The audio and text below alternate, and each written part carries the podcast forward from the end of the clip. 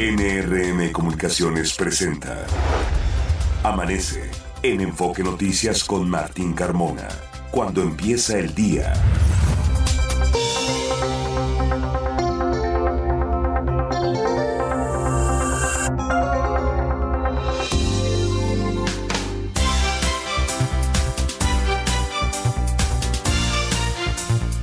Hola, ¿qué tal? Muy buenos días. Ya son las 6 de la mañana con dos minutos de este miércoles 27 de septiembre. Les saludo, soy Martín Carmona y a nombre de todo el equipo que hace posible Amanece en Enfoque Noticias, le doy la más cordial bienvenida y le agradezco la sintonía a través de Radio Mila M, Estéreo 100 FM y en enfoquenoticias.com.mx. Usted puede ahí escucharnos y ampliar los contenidos de la información de todo lo que le estaremos dando a conocer en los próximos minutos. Información muy importante importante es el día 270. Resta 95 días para que se termine este venturoso y a la vez exitoso 2023 y estamos justo a la mitad de la semana número 39.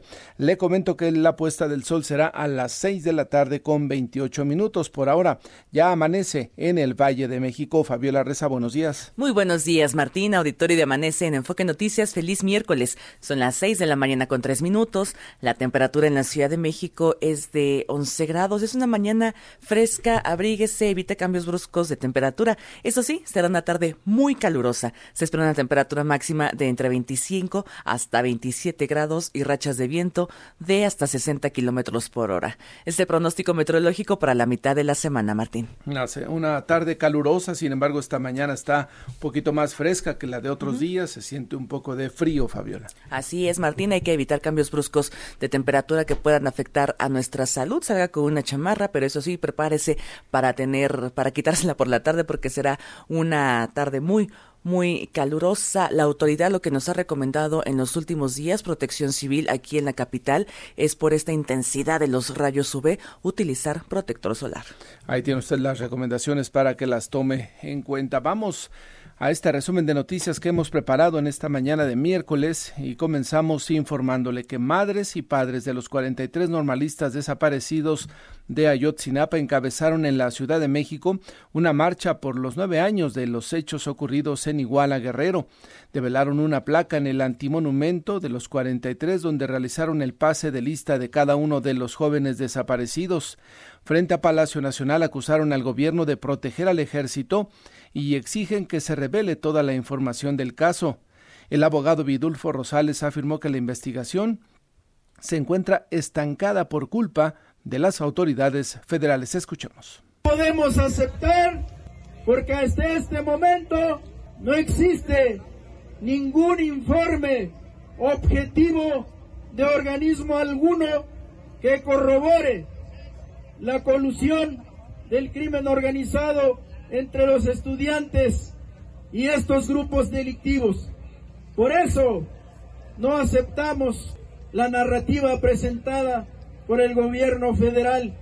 Tampoco la aceptamos porque está reduciendo el espectro de responsabilidad al ámbito municipal de Iguala Guerrero, dejando incólume a las autoridades federales y principalmente a elementos del ejército mexicano. Le cuento que tras la movilización por este aniversario, la Secretaría de Gobierno, la Secretaría de Gobierno de la Ciudad de México aseguró que la marcha transcurrió de forma pacífica y concluyó con saldo blanco, con una afluencia total de más o menos cinco mil asistentes.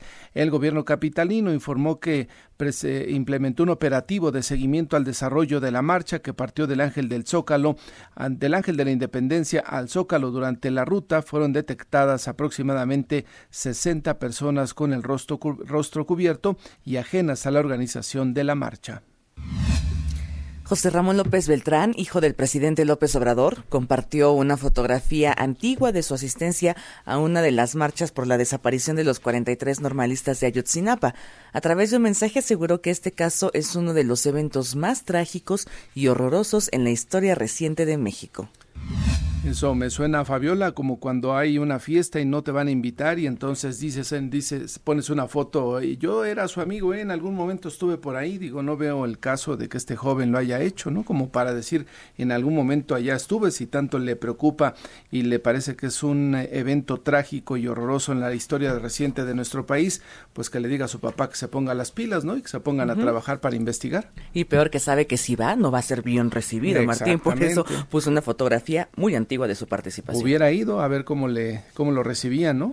Justamente, pero bueno, pues es parte de los estilos de gobernar de los que y de los que también son parte de la 4T.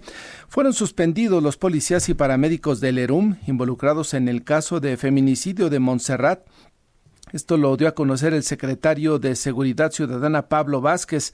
Por otra parte, la Fiscalía Capitalina cumplimentó órdenes de aprehensión contra Sean Alejandro N. y César N. detenidos el pasado domingo por su probable responsabilidad en la muerte de esta joven que en su momento se dijo que y se había aceptado por la autoridad la versión de que había fallecido por problemas de salud. Después se hizo viral un video donde se ve que las cosas no necesariamente fueron de esa manera y entonces se ha catalogado como feminicidio. Ya la autoridad ha intervenido, pero después de que casi, casi dejan que esta situación se les salga de las manos y hayan quedado impunes quienes tuvieron que ver con la muerte de Montserrat. Y al presentar su informe sobre la violencia contra las mujeres, la fiscal Ernestina Godoy aseguró que en la capital no se encubren los feminicidios. Llamó a quienes afirman que desde la dependencia se encubrió el caso de Montserrat, prueben con evidencia sus dichos. Escuchemos. Y a quienes, sin fundamento, aseguran que ocultamos su feminicidio, prueben con evidencia su dicho, no con palabras en este, como en todos los feminicidios, trabajamos con rigor científico e investigaciones profesionales. Que no se equivoquen al asegurar que buscamos negarlo. Por el contrario, obtendremos justicia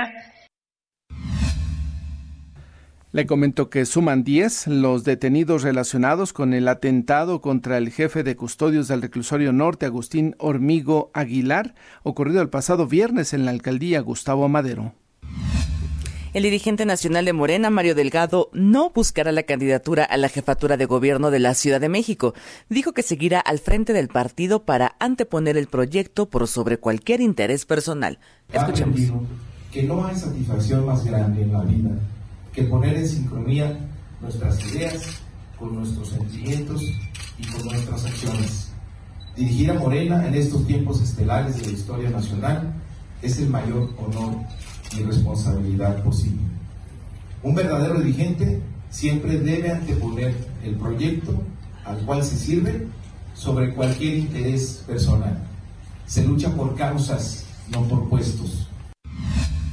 Más bien la mayoría habla que no le dieron permiso, que no lo dejaron participar y sorprende que en la encuesta del día de ayer que presentó el periódico El Universal, en tercer lugar aparecía Hugo López Gatel y eh, Mario Delgado creo que hasta cuarto ni siquiera pintaba entre las posibilidades de los candidatos. Yo estaría muy preocupado si fuera Mario Delgado porque Gatel sacó mucho más preferencia o tiene mejor ánimo entre la ciudadanía para ser candidato, ¿no? Eh, respecto a los resultados de esta encuesta señalan que los probables aspirantes de Morena más conocidos son Hugo López Gatel, Mario Delgado, Dolores Padierna y Omar García Harfush. Pero también cuando se les pregunta su opinión positiva, Mario Delgado solamente tenía 29% de opiniones positivas, Mati. Como que no, las cosas pintaban muy bien y sorprendente también, ya si revisamos los datos de a quién preferían para ser candidato, obviamente Harfush ayer traía en esta encuesta universal 33%, Clara Brugada 20% y Hugo López Gatel 12%, ¿eh? 12% a 8 puntos de Clara Brugada, quien tiene una trayectoria de 40 años en la Ciudad de México. Bueno, pues Gatel cerca de ella con 8 eh, puntos de diferencia. Eh, Mario Delgado con seis, la mitad de Hugo López Gatel, reitero, sería eh, es muy preocupante porque además Mario Delgado fue secretario de Finanzas, fue senador por la Ciudad de México. Lleva una vida en la política y López Gatel, pues, pues todos conocimos, conocimos su labor a raíz de la pandemia. Vaya felpa, por eso dice, es más importante en estos tiempos estelares de Morena seguir al frente del partido? Pues sí, porque se vería muy mal que vaya una contienda y le resulte que Gatel es mucho más famoso o la gente confía más en Gatel. Pues es parte justamente de la situación que vemos y preocupante también que haya gente que confíe en el subsecretario después del papelón. Ya más adelante vamos a recordar algunas eh, situaciones que se vivieron durante su gestión en la pandemia. Déjeme informarle que ahora eh, también en estos tiempos em, de Morena, tiempos electorales eh, impulsados por Morena, el diputado federal Miguel Torruco Garza se sumó a la contienda interna de este partido para el gobierno de la ciudad. El hijo del secretario de Turismo federal, Miguel Torruco Márquez, dijo estar preparado para estar al frente de la ciudad. Hugo López Gatel, por cierto, renunció como subsecretario de Prevención y Promoción de la Salud para iniciar su campaña por la candidatura de Morena a la jefatura de gobierno. Dijo que su proyecto tendrá como lema humanizar a la Ciudad de México y su objetivo es que la transformación continúe eliminando la corrupción.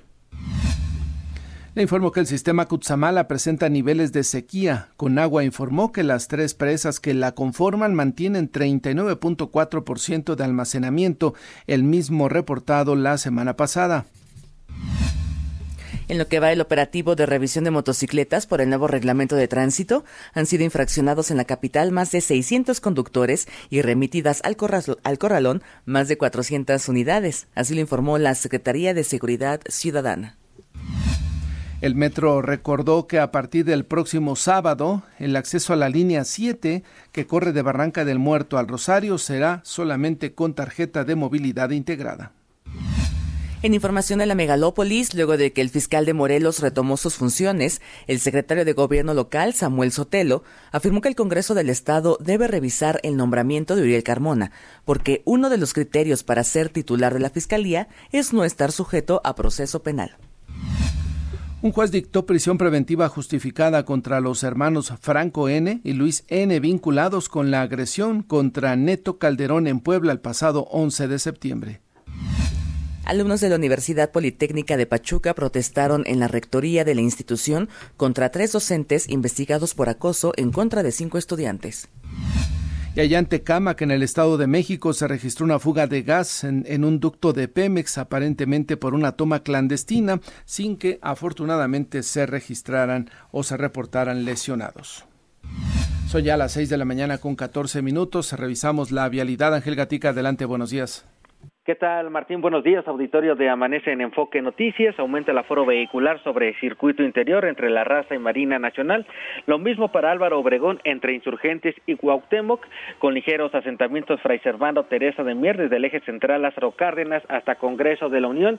Y ya fue liberada la vialidad tras una volcadura ocurrida esta madrugada de tráiler sobre Boulevard Santa Cruz, cerca de Lomas Verdes. Esto es en Naucalpan, Estado de México. La calidad del aire, Martín, aceptable en el Valle de México lo que tenemos este miércoles.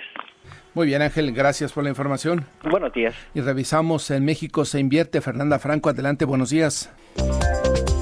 Buenos días, Martín. Auditorio de Amanece en Enfoque Noticias. Estas son las inversiones más recientes en México.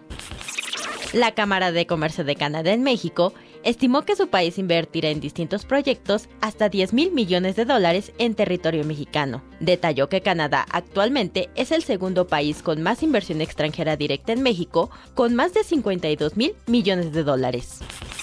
La Secretaría de Desarrollo Económico Capitalina dio a conocer que en tres años la plataforma Todo lo Encuentro en la Ciudad de México ha registrado ventas por más de 300 millones de pesos. Esta plataforma, con apoyo de Mercado Libre, comercializa productos de emprendedores así como MIPIMES. La plataforma Blind Creator recibió una ronda de inversión de 10 millones de pesos de capital, que usará para expandir sus soluciones y continuar el desarrollo de su tecnología.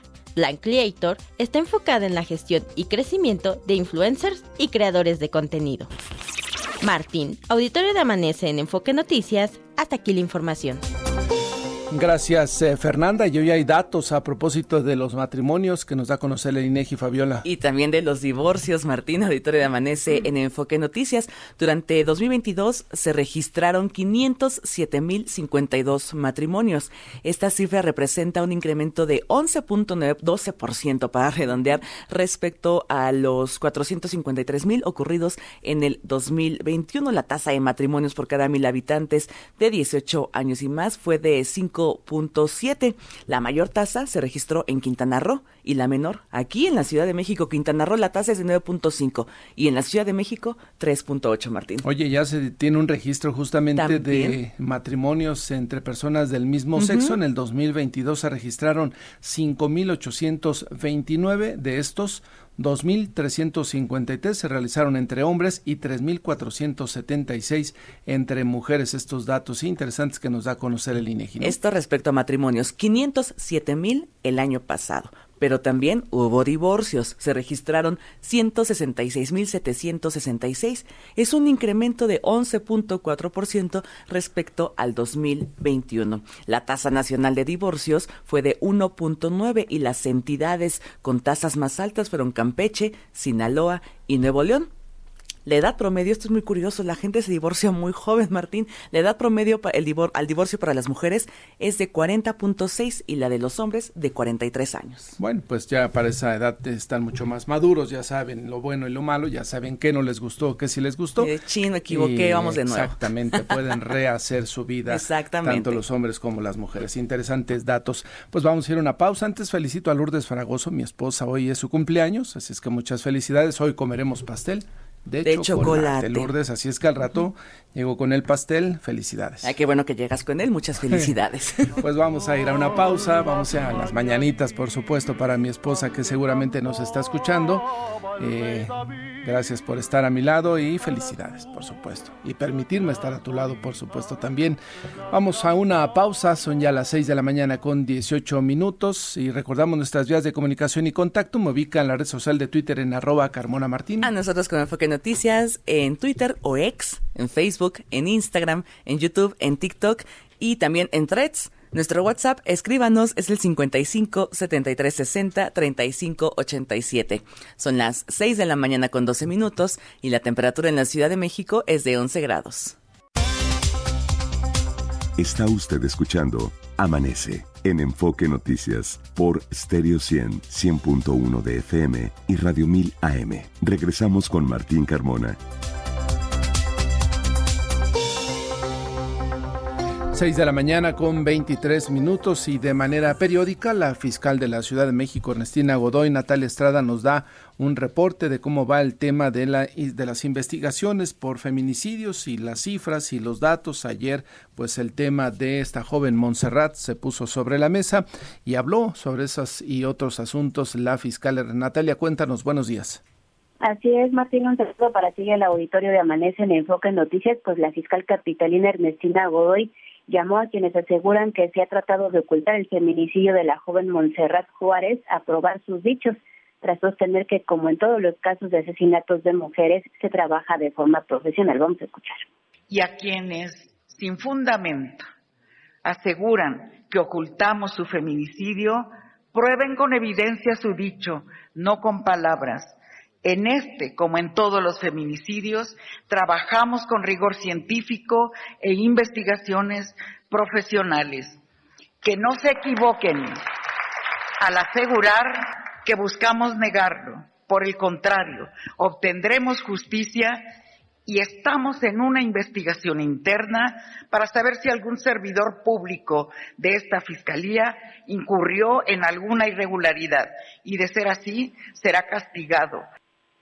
Durante su mensaje al presentar el informe mensual de avances de la alerta por violencia contra las mujeres, la fiscal capitalina refirió que en caso de que algún servidor público incurriera en alguna ilegalidad, será sancionado. Recordar, Martín Auditorio, que pues estas declaraciones de la fiscal se dan luego de que se hiciera público un video en el que se observa a los presuntos feminicidas de Montserrat sacar su cuerpo de donde vivía con apoyo de elementos eh, policíacos. En su oportunidad, el jefe de gobierno capitalino Martí Batres dijo que la reducción de los feminicidios en la ciudad es del 37%, al tiempo que defendió la labor de la fiscal, diciendo que hay una campaña para evitar su reelección en el cargo. Escuchemos. Si les gusta que haya fiscales como Uriel, si les la fiscal Ernestina Godoy no puede hablar del caso porque le prohibieron hablar del fiscal de Morelos, pero yo sí soy libre y puedo hablar de él. Y me resulta asombroso que tengamos un caso como el fiscal de Morelos. Y lo defienden y lo defienden, por un lado en el sistema judicial. Le dan la vuelta y la vuelta y la vuelta y la vuelta hasta que lo sacan de prisión, aunque no olvidemos que está vinculado a proceso, o está vinculado a cuatro procesos. Las autoridades capitalinas presumieron haber obtenido un aumento del 67% en el número de agresores llevados ante los jueces, al tiempo que la fiscal pues anunció también ahí públicamente que decidió someterse al proceso de ratificación de su cargo por un periodo de cuatro años más. Martín, la información que le tengo. Peor me la pone el jefe de gobierno, si él está tan convencido que el fiscal Uriel Carmona es eh, eh, responsable de algún asunto en el caso de Ariadna, pues deberá estar tras las rejas. Si no tienen ellos las pruebas y son incapaces de llevarlo ante un juez con pruebas fehacientes, pues peor me la pone que esté quejándose de que lo defiende Natalia, ¿no? Y por otro lado, yo no sé si la fiscal, eh, alguien está en su contra para que se quede al frente un periodo más de la fiscalía, quizá lo merece, quizá no, pero también debe de presentar hechos fehacientes. La joven Montserrat murió el viernes y hasta el lunes ellos intervinieron, o no sé si estaban de fin de semana largo, no sé si no dejaron guardia, pero que no se le olvide esa parte a la fiscal, la chica falleció el viernes y hasta el lunes en la tarde hubo una postura después de que se difundió el video donde las cosas no eran como se había narrado. Así es, Martín, pues a mí me parece que fueron adelantadas estas manifestaciones que realizó el día de ayer tanto la fiscal como el jefe de gobierno, puesto que la misma fiscal ha comentado que hay una investigación en curso de forma interna eh, dentro de la fiscalía, pues para verificar si algún funcionario pues incurre en alguna falta en este caso. Y bueno, pues hasta ahí dejar el asunto y después salir a dar declaraciones. Claro, y además nos dice, pero si alguien falló en el proceso de investigación, lo vamos a sancionar. No, pues no se trata de que alguien falle desde el inicio, se trata que desde el principio se investigue como debe de ser y que uno tenga garantía que cuando alguien interviene de la fiscalía lo va a hacer de manera correcta, no van a tener que revisar a ver si hizo lo que tenía que hacer. Ese es el problema, ese es el asunto que se está preguntando a la fiscalía por qué tanta incapacidad y ya no se sabe en otra, ¿no? Siempre salen a decir es que nos atacan, es que nos critican. Bueno, pues se haga su trabajo para que no se le critique, ¿no? Sobre todo porque la misma fiscal dice que en todos estos casos se ha trabajado de forma profesional, pues este caso, pues las imágenes dejan mucho de qué hablar, Mate. Demasiado. Natalia, pues seguiremos atentos a ese tema. Gracias. Pendientes, buenos días. Y pendientes también del asunto del de, eh, el fiscal Carmona, ¿eh? Se les fue, se les fue, no han tenido la capacidad de investigar, no han tenido la capacidad para que no haya cuestionamientos de parte de un juez que diga si este señor es responsable y vamos a meterlo a la cárcel porque falló o eh, hizo alguna acción irregular en torno a la investigación del caso de Ariadna. Si sigue en la calle o si está en la calle ya en su puesto es porque no han sido capaces de encontrar pruebas que lo lleven ante un juez. Eh, de manera puntual y precisa, ¿no? Ya estuvo preso, ya estuvo preso más de 40 días, pero ha salido por diferentes circunstancias, entonces ese es un tema que también nos debe la Fiscalía. 6 de la mañana con 29 minutos. Jorge Sánchez, adelante con tu información. Buenos días. Gracias, eh, Martín, auditorio de Amanece en Enfoque Noticias. Muy buenos días. Les informo que del, del pasado domingo a la fecha, en que entró en vigor las modalidades del reglamento de tránsito anunciadas en agosto de este año, cuyas medidas buscan reducir hechos de tránsito que involucran a conductores de motociclistas y motonetas, así como salvar vidas. La Secretaría de Seguridad Ciudadana pues ha aplicado cientos de sanciones. Habla el subsecretario de Control de Tránsito de la institución, Francisco Javier Moreno. El saldo al momento con los dispositivos que, que hemos realizado a partir de que entró en vigor las modificaciones al reglamento de tránsito es de 619 infracciones, 173 remisiones de motocicletas por falta de casco y 265 por falta de documentación, como son licencias, tarjetas de circulación, permisos para, para transitar vencidos y ha sido lo más relevante y quiero destacar también que en estos dispositivos, en la mayoría de estos dispositivos, hay personal de asuntos internos, hay personal de la Secretaría de Movilidad, hay personal incluso de derechos humanos que observa precisamente que no se cometan actos de abuso o arbitrariedad por elementos de la Secretaría de Seguridad Ciudadana. Así que este operativo está funcionando, que ha implementado la Secretaría de Seguridad Ciudadana, la Secretaría de Movilidad, y bueno, este continuará, dice el funcionario, el jefe policiaco. Es el reporte, Martín, que les tengo por el momento al auditorio de Enfoque Norte. Y eso que llevamos apenas cuatro días, Jorge, de que entró en vigor el reglamento, ¿no? Sí, efectivamente, ya están las sanciones y por eso, pero la gente aún continúa, se ve en las calles como la gente pues evadiendo a los eh, policías, sigue, sigue. Sin, o simplemente no está enterada, ¿no? Que las cosas ya cambiaron, que tienen que cumplir ciertas normas para poder circular en la Ciudad de México. Y estamos pendientes a ver de estas sanciones. Gracias, Jorge. Buen día. Buenos días, 6 de la mañana con 31 minutos. Más información metropolitana. Noemí Cruz, adelante. Martín, auditorio de Amanece en Enfoque Noticias. Buenos días. En Tlalnepantla, Estado de México, una riña dentro de un autobús terminó en el arresto de 54 migrantes que se dirigían a Estados Unidos. Los detenidos fueron remitidos al Ministerio Público Federal debido a que no pudieron comprobar su estancia legal en el país. En la alcaldía Coyoacán, integrantes de comisiones de participación comunitaria realizaron una protesta ante la Dirección de Participación Ciudadana de la demarcación para denunciar el uso clientelar de recursos del presupuesto participativo se realizará la décima caravana funeraria de Toluca, en el que participarán 10 carrozas fúnebres y un carro alegórico con la temática de sacrificios prehispánicos. Este evento tendrá punto de partida en el municipio de Sinacantepec y llegará a la Alameda Central de la capital mexiquense el sábado 28 de octubre. En Milpalta se llevará a cabo la edición 46 de la Feria Nacional del Mole en el pueblo de San Pedro Atocpan, en donde se podrán degustar las diversas presentaciones de este platillo típico mexicano. El evento se llevará a cabo del 30 de septiembre al 22 de octubre. El Instituto Politécnico Nacional y la Universidad Autónoma Metropolitana regalarán lentes para poder observar el eclipse solar que se espera el próximo 14 de octubre. Martín, hasta aquí el enfoque metropolitano.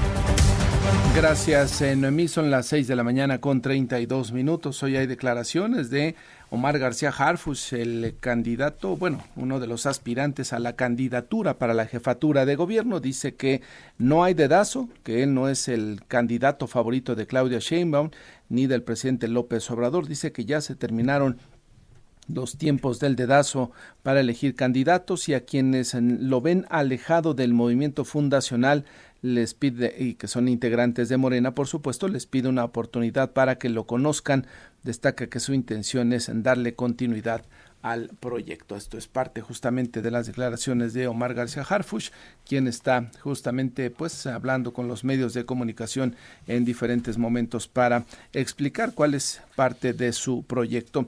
Destacar también que ayer, y el reporte nos lo daba también mi compañero eh, Jorge Sánchez, este tema de las motocicletas nos escribían justamente a través de nuestras redes sociales y nos decían que el gobierno debería de hacer un, esfuerzo, el gobierno de la Ciudad de México, quizá la Secretaría de Movilidad, para difundir aún más eh, las nuevas reglas, las nuevas normas para circular, porque dicen que muchos de ellos no las encuentran. Sí, valdría quizá en, en, las redes sociales, ya se pueden, si le buscan un poquito, Fabiola, ¿no? Pueden encontrar cuáles son los lineamientos del casco, por ejemplo, cuáles son, dónde pueden circular, cuáles son las reglas para que la motocicleta pueda tener sus placas, todo este asunto que en algún momento pues puede evitarles problemas, eh, algunos de ellos argumentan que no encuentran la información. Tienen que intensificar la campaña para difundir en todas las redes sociales, Martín. Nosotros lo hemos hecho aquí a través de nuestros espacios informativos para que la información llegue específicamente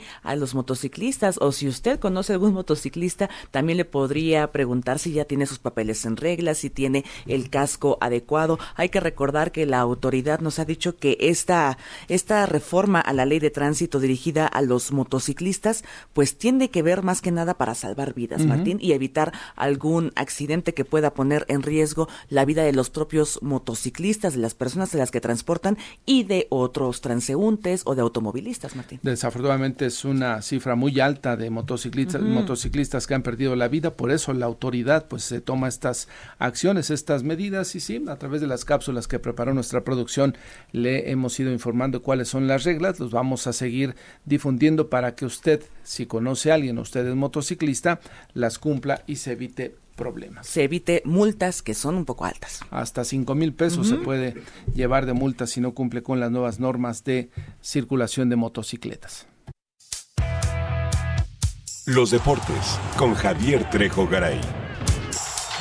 Hola Javier, buenos días. ¿Qué tal, mi querido Martín Fabi? ¿Cómo les va? Buenos días. Javi, muy buenos días. Qué gusto saludarles. Vámonos con lo más importante, la información deportiva. Hablemos, por supuesto, del fútbol, fútbol mexicano y estas chivas. Pasamos de una crisis a otra, ¿no? Porque parecería que esta es una crisis sin fin.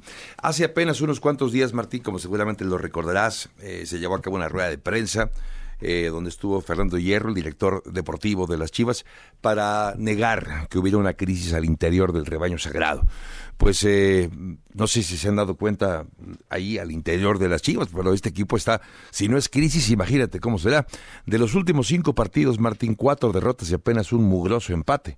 Eh, cuando sumamos o cuando revisamos los goles que han recibido en este eh, periodo, son 11 anotaciones recibidas contra tres golecitos anotados. O sea, sí está extraviada la, la brújula el proyecto de Paunovic pues no sé dónde quedó. Y son los mismos de la temporada pasada que se veían imbatibles, ¿no? Y que llegaron a, las finales y sí, claro. de alguna manera pues no les fue bien, pero eh, ¿qué les pasa hoy, Javier? Es una magnífica pregunta, Martín, una magnífica pregunta para la que no sé si tenga respuesta ni Hierro ni Paunovic. Aparentemente no tienen respuesta, porque si hubiera respuesta creo que las cosas serían diferentes al interior del equipo y las cosas están mal. Ahora, he de decirte, Martín, que eh, la posibilidad de que el equipo de Chivas gane en la mesa el partido está vigente. Y te voy a decir por qué. Resulta que el equipo de Mazatlán, que esa es otra, independientemente de quien haya sido alineado, a ver, eh, puede ganar estos tres puntos el equipo de Chivas y ahora explicamos por qué. Pero independientemente de que en la mesa, de qué manera administrativa puedas llevarte la victoria, es inadmisible que en casa pierdas, con mucho respeto lo digo, ante un equipo como Mazatlán y además casi por goleada, 3-1. Mazatlán fue a pegarte en el estadio Akron 3 por 1. Ah, que jugaron con un jugador que debía estar suspendido, esa es otra cosa. Me refiero y te voy a dar el nombre, se llama Joaquín Esquivel. Joaquín Esquivel tenía una acumulación de cinco tarjetas amarillas. Con cinco tarjetas amarillas, el reglamento de la Liga MX eh, dice que, tiene que tienes que estar un partido suspendido.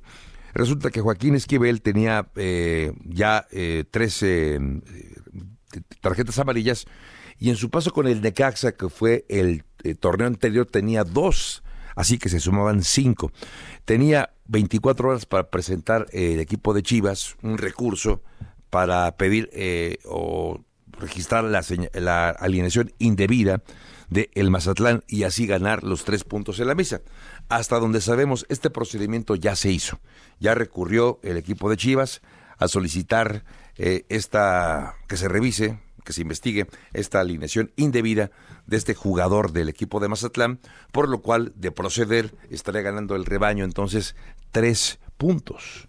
Pero eso no desaparecería la crisis que tienen, ¿no? Claro. De en la cancha haber sido borrados, de en la cancha haber sido superados.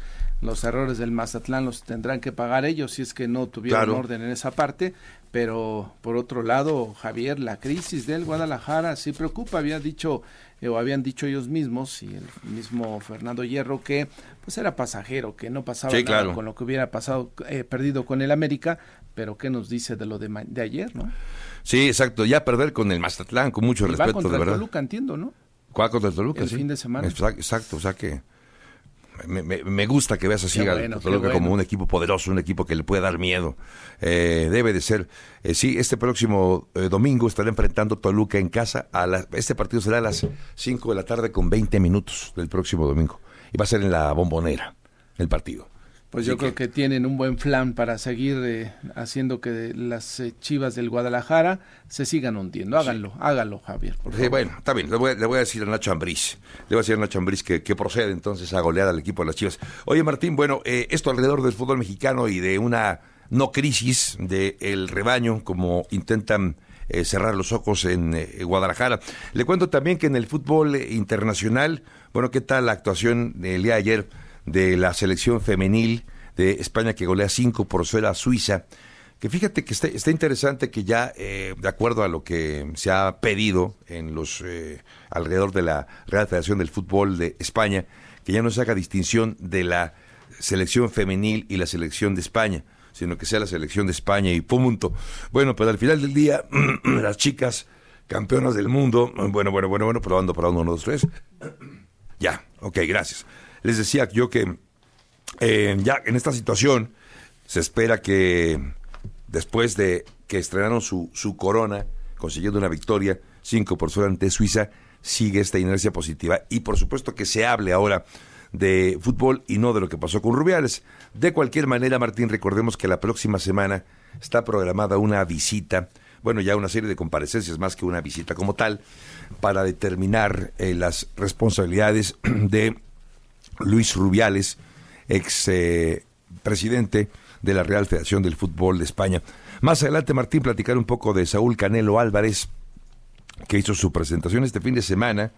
Estará enfrentando a, Charlo eh, en un combate otro más. Por cierto, 33 años de edad tiene ya Saúl Canelo Álvarez y este próximo fin de semana va a enfrentar a Yermel Charlo. Hizo una presentación espectacular con mariachis, en fin, con música. Esto fue en eh, el Hotel Sede, donde se va a llevar a cabo esta pelea el, próximo sábado. Ayer fue una presentación por todo lo alto de Saúl Canelo Álvarez. Martín, amigos de Foque Noticias, lo más importante, la información deportiva. Estaremos atentos, Javier. Gracias. Buenos días. Son las 6 de la mañana con 41 minutos. Vamos a una pausa. Regresamos. Está usted escuchando Amanece en Enfoque Noticias por Stereo 100, 100.1 de FM y Radio 1000 AM. Regresamos con Martín Carmona.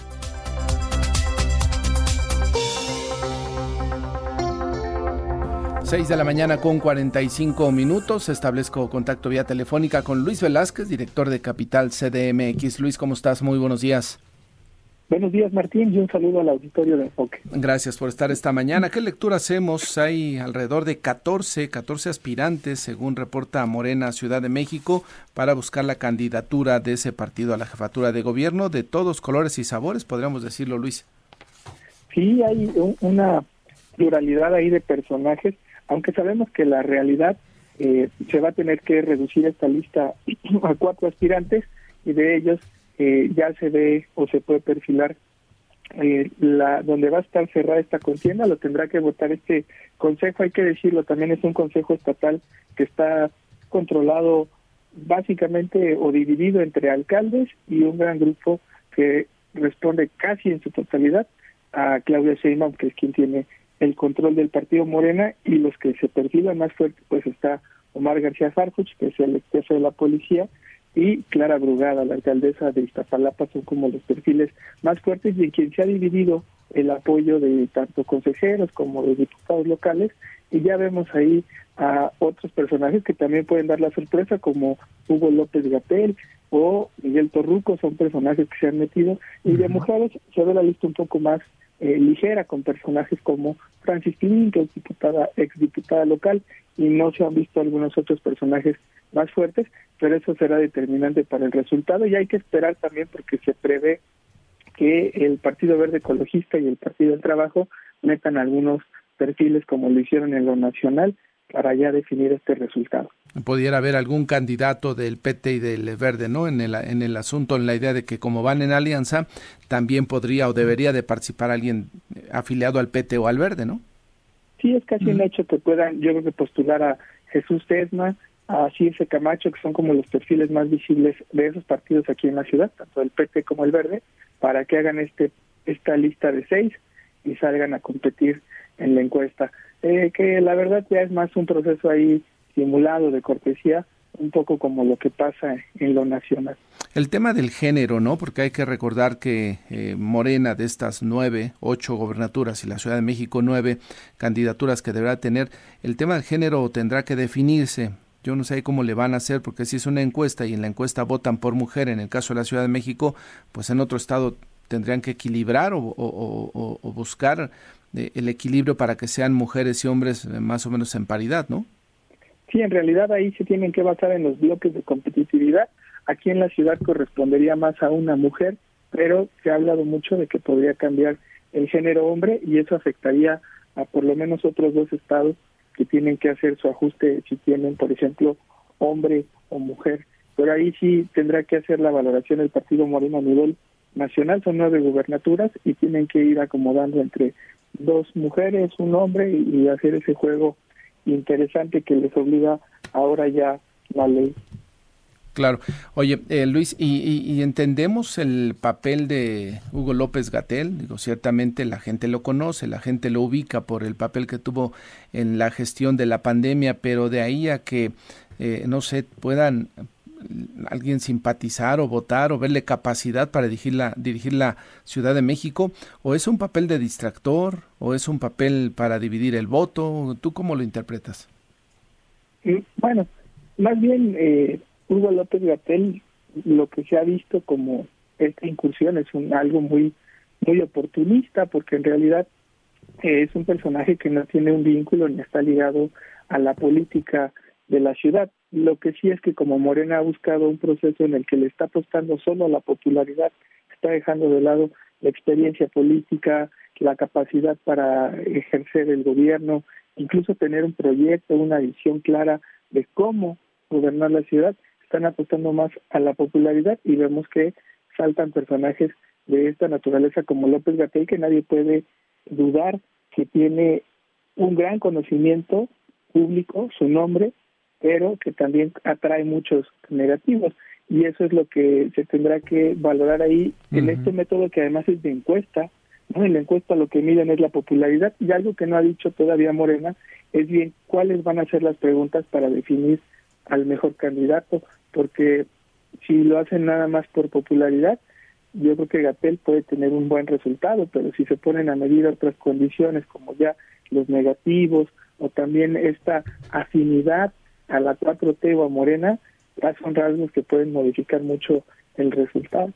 Eh, no sé si sorprende el hecho de que después de 40 años que tiene Clara Brugada y es parte de sus argumentos para buscar la candidatura, demostrar que tiene capacidad, después de haber trabajado en Iztapalapa, después de haber hecho pues varias cosas por esa alcaldía, pues de repente se encuentra en segundo lugar con un personaje Nobel de la política, podríamos decirlo, eh, eh, Luis, en el sentido de el jefe de, ex jefe de la policía, que su trayectoria pues era justamente atender temas de seguridad, no tiene mayor trayectoria política en la Ciudad de México y de repente le saca 13 puntos de ventaja, por lo menos en la encuesta del Universal del día de ayer, a Clara Brugada. Esa parte, pues ¿cómo entenderla, Luis? Sí, yo creo que hay que entender que eh, en, en la ciudad, incluso en los procesos electorales, siempre ha tenido mucho peso, por lo menos en las últimas elecciones, estos personajes populares, más si desempeñaron un cargo eh, importante como el de la policía, y si ofrecen algún resultado positivo, se les va diseñando en el marketing electoral esta figura como de personajes, por lo menos con capacidad. Lo que hemos visto es que ya enfrentan otras debilidades que son como el de la experiencia política que se vuelve muy importante y en este proceso en particular es algo que Morena internamente donde se esperaba que no hubiera como que esta eh, contienda ya se ven estas divisiones justo por esos rasgos de que Morena empiezan a señalar bueno pues sí es popular eh, es guapo incluso le dicen tiene mucha imagen pero no tiene capacidad ni experiencia política y empiezan ahí ya estos golpeteos internos por sus eh, sus historias de vida, eh, por sus incluso por estos vínculos y relaciones que hacen con otros candidatos, no que también eran policías o que también eran guapos y eso pesa mucho al interior de Morena, pero vemos que aquí la decisión va a quedar cerrada al partido porque además el partido hizo una convocatoria que favorece mucho, por ejemplo, al ex jefe de la policía porque no permite que haya eventos eh, multitudinarios, eh, ah, no va a permitir no va incluso esto de que el registro fuera en línea, no, permitió que nadie fuera a mostrar estructura ni nada. Y eso yo creo que favorece mucho al ex jefe de la policía desde la convocatoria y deja fuera perfiles que tienen este ya conocimiento político como Clara Brugada o esta política tradicional y eso también afecta yo creo que mucho al, al resultado. Vamos a ver ahora en las encuestas si, si se cierra ahí mucho con estas señales, pero parece que hay un favorito ya en este proceso. Luis Velázquez, director de Capital CDMX, gracias por conversar con el auditorio esta mañana.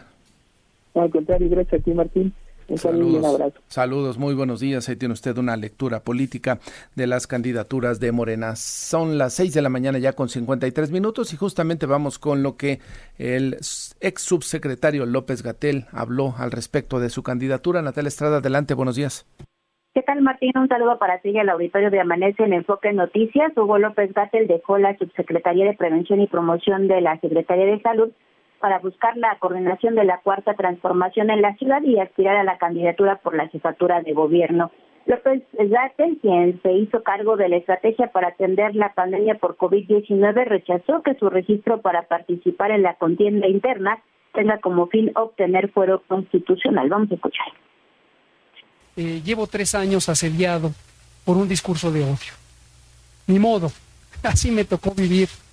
Eh, considero que hay segmentos de la sociedad que han tenido la necesidad de reacomodar sus intereses y que les preocupa una visión humanista de el ejercicio del servicio público.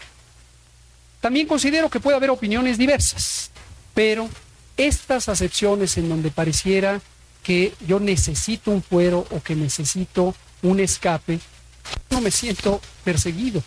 Mi conciencia está tranquila. Destacó que la realidad que se ha vivido en esta administración a todos los funcionarios, pues los ha puesto en situaciones lamentables. No obstante, dijo no temerle a la justicia. Escuchemos.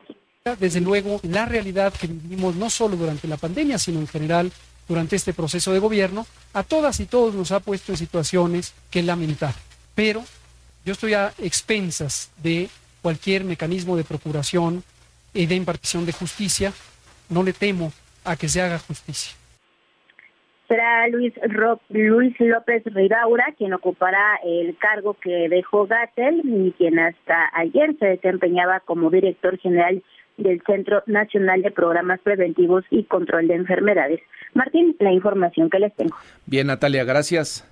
Buen día. Buenos días. Si escucha usted al que quiere ser jefe de gobierno en su momento, en el en, la, en, sí, en tiempos más fuertes de la pandemia, lo que expresaba respecto a quienes podían contagiar y no.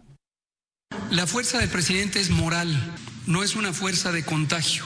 En términos de una persona, un individuo que pudiera contagiar a otros, el presidente tiene la misma probabilidad de contagiar que tiene usted o que tengo yo y usted también hace recorridos, giras y, está en, en, la sociedad. El presidente no es una fuerza de contagio, entonces no, no tiene por qué ser la persona que contagie a las masas. ¿Usted le entendió? ¿Se lo imagina dirigiendo la Ciudad de México en una crisis de salud, en una crisis de seguridad pública o en una crisis de económica o algo? Él quiere ser jefe de gobierno. La buena noticia con Josefina Claudia Herrera. Ahora sí, Josefina, buenos días. Hola, ¿qué tal Martín? Fabi, amigos de Amanece en Enfoque Noticias, qué maravillosos días nos están regalando en esta semana, ¿no les parece? La verdad es que nos encanta mirar al cielo y qué mejor que hacerlo de la mano de los investigadores el próximo 14 de octubre. Habrá un eventazo, Josefina. Oye, sí, la verdad es que maravilloso. Sabes que en el planetario Luis Enrique Erro del Instituto Politécnico Nacional estarán haciendo grandes actividades para poder, pues, este, recibir este espectáculo celeste que sin duda será una cosa maravillosa, Fabi este eclipse solar en México. Habrá muchas actividades en todo el país. Ocurrirá, como bien lo comentas, el próximo 14, sábado 14 de octubre. Hay que estar muy atentos a las recomendaciones que nos emitan los expertos para poder apreciar este maravilloso espectáculo. Tanto el Politécnico como la UNAM tendrán actividades, José. Efectivamente, y sobre todo en esta semana del 9 al 13 de octubre se dará asesoramiento a partir de las 11 horas a todas las personas que quieran aprender a usar telescopios, aquellos que de alguna manera quieran observar al cielo, quieran participar, por supuesto, el día 14 inclusive en las áreas verdes eh, de las instalaciones del planetario Luis Enrique Erro allí en la Avenida eh, Politécnico Nacional, por supuesto, en la zona de Lindavista, seguramente pues tendrán acceso desde las 8.30 horas para que pues estén eh, ya en el montaje de los telescopios, en la repartición de lentes, que estará limitada, eso sí, a 2.500 unidades, pero bueno, pues vale la pena vivir esta fiesta que sin duda será maravillosa estar presenciando este gran eclipse, Fabi. Hay que recordar al auditorio que eh, los eclipses solares ocurren cuando la luna pasa entre la Tierra y el Sol, totalmente o parcialmente, ocultando la imagen del Sol para un, para, para un espectador aquí en la Tierra. Le dejamos los detalles en nuestro sitio enfoquenoticias.com.mx. Eso es, ahí está la invitación. Muchísimas gracias, Fabi. gracias, eh, Josefina. Fabiola. La temperatura 11 grados. Después de esta pausa, regresamos con el enlace nacional.